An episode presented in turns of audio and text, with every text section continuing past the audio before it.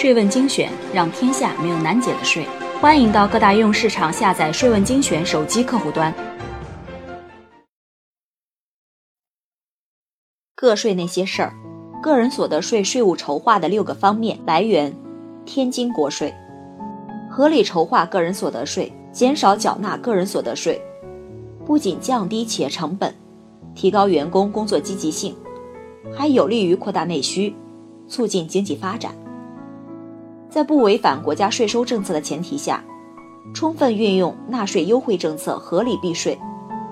为职工减轻纳税负担。对于个人所得税较为现实的税收筹划方法，我们想到以下几个方面：一、住房公积金政策。根据财政部、国家税务总局发布的《财税二零零六十号》，关于基本养老保险费。基本医疗保险费、失业保险费、住房公积金有关个人所得税政策的通知规定，单位和个人分别在不超过职工本人上一年度月平均工资的百分之十二的幅度内，其实际缴存的住房公积金，允许在个人应纳税所得额中扣除。单位和职工个人缴存住房公积金的月平均工资。不得超过职工工作地所在社区、城市上一年度职工月平均工资的三倍。具体标准按照各地有关规定执行。个人实际领支取原提存的住房公积金时，免征个人所得税。根据《住房公积金管理条例》第三条，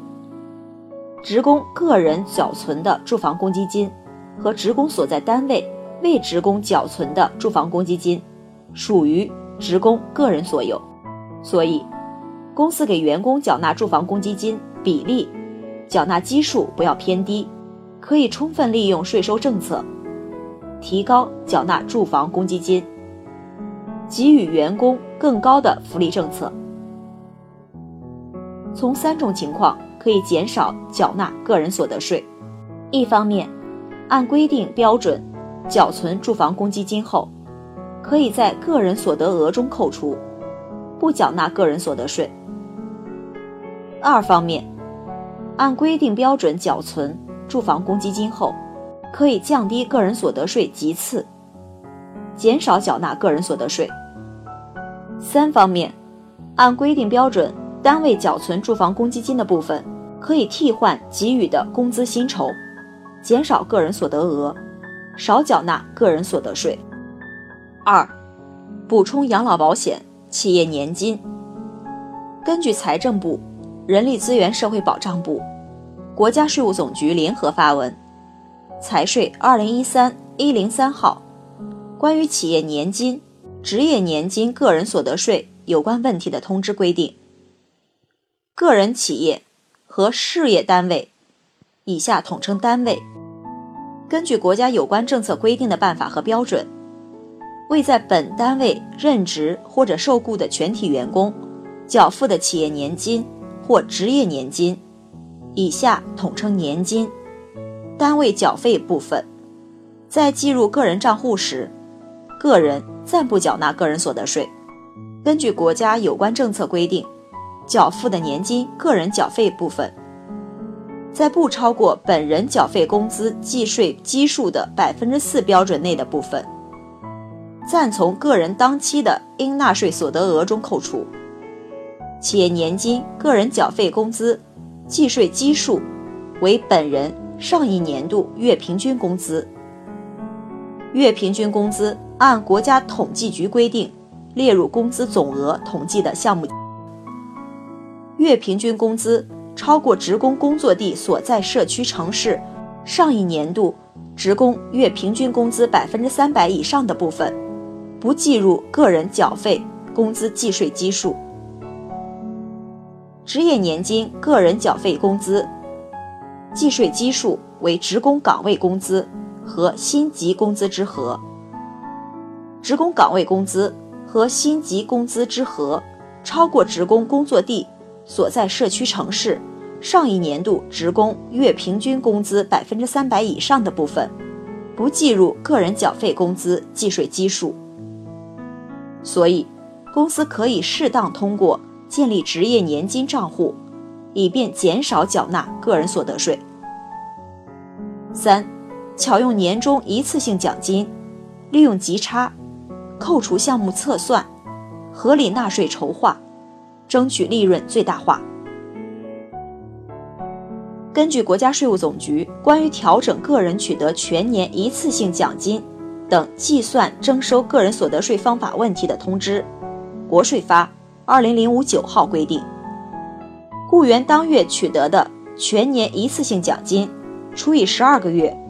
按其商数确定适用税率和速算扣除数。如果在发放年终一次性奖金的当月，雇员当月工资薪金所得低于税法规定的费用扣除额，应将全年一次性奖金减除雇员当月工资薪金所得与费用扣除额的差额后的余额，确定全年一次性奖金的适用税率和速算扣除数。根据这一优惠政策，可以根据实际情况，将年终奖的发放时间和年终奖与工资的比例进行调整。以达到节税目的。通过超额累进税率存在临界点效应，根据测算，单位发放年终奖存在盲区，在临界点附近，年终奖的数额的稍微变化，可能带来的是高达几万元的税负。单位在年终奖的发放过程中，应避免以下六个盲区。六个盲区。超过盲区税负增加额一万八千零一元至一万九千两百八十三点三三元，发一万八千零一元比一万八千元多缴纳税款一千一百五十四点一元，五万四千零一元至六万零一百八十七点五元，发五万四千零一元。比五万四千元多缴纳税款四千九百五十点二零元，十万八千零一元至十一万四千六百元，发十万八千零一元，比十万八千元多缴纳税款四千九百五十点二零元，四十二万零一元至四十四万七千五百元，发四十二万零一元，比四十二万元。多缴纳税款一万九千两百五十点三元，六十六万零一元至七十万六千五百三八点四六元，发六十六万零一元，比六十六万元多缴纳税款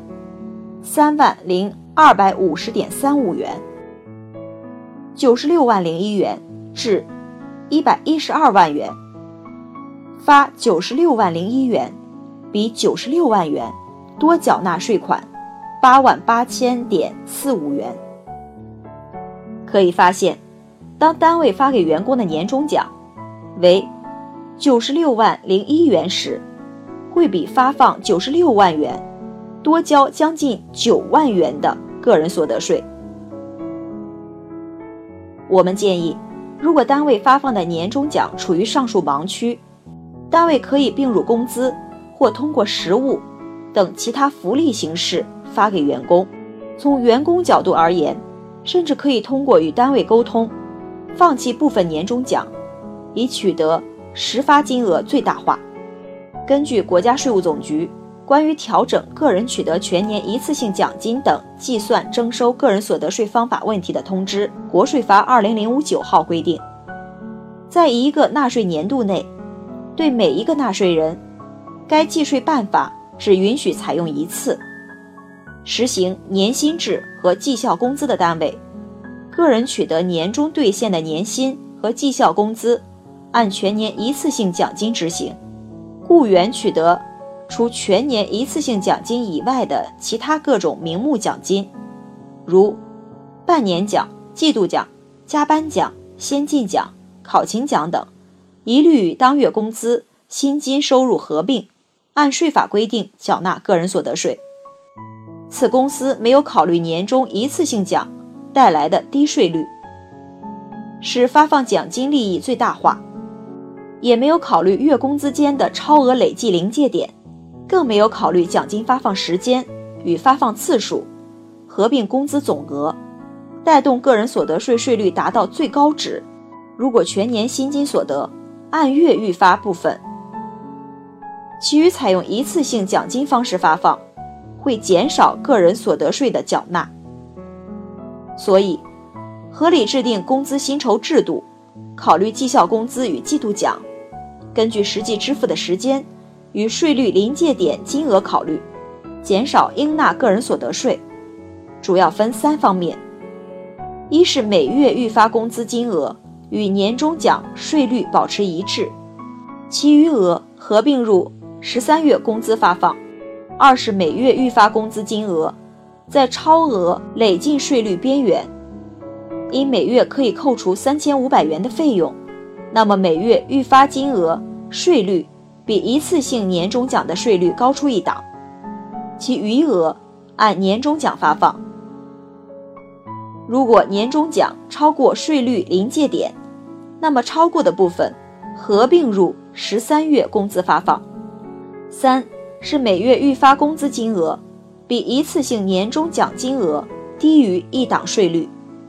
其余额按年终奖发放。四。建立公益机构，根据个人所得税法第六条第二项规定，个人将其所得对教育事业和其他公益事业捐赠的部分，按照国务院有关规定，从应纳税所得额中扣除。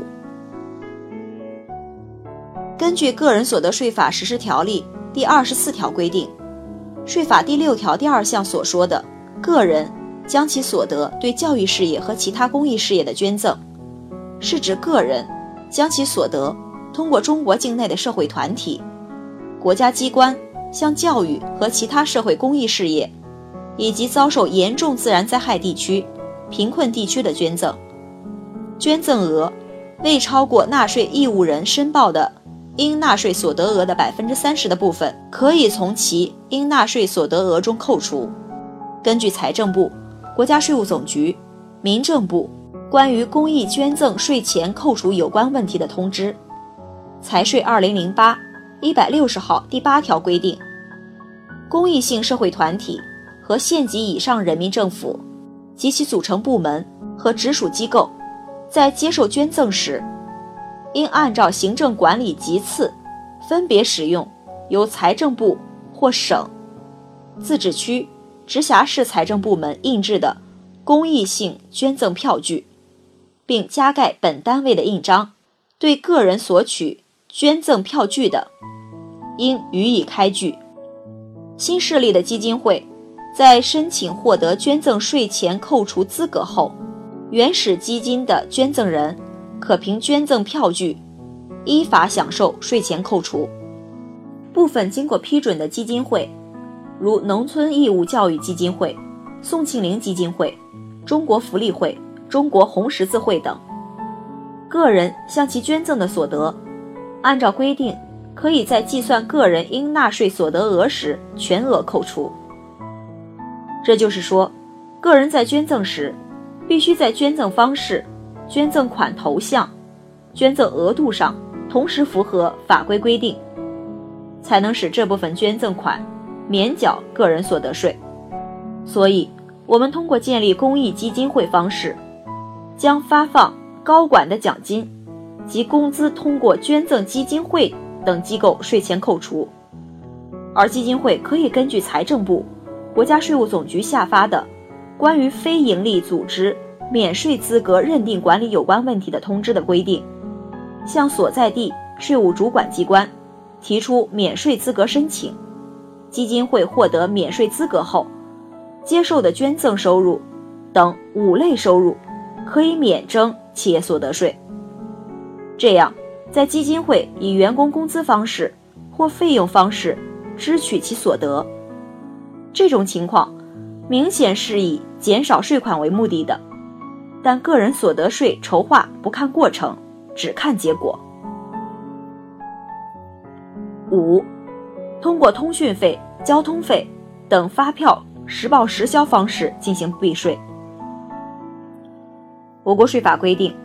凡是以现金形式发放通讯补贴、交通费补贴、午餐补贴的，视为工资薪金所得，计入计税基础，计算缴纳个人所得税。凡是根据经济业务发生实质，并取得合法发票实报实销的，属于企业正常经营费用部分的，与收入相关的合理支出，不需缴纳所得税。包括个人所得税和企业所得税，所以，以公司名义为员工购买手机，取得合法发票，掩盖以现金形式发放的通讯补贴；通过取得交通费合法发票，掩盖以现金形式发放的交通补贴，以减少低收入员工缴纳个人所得税。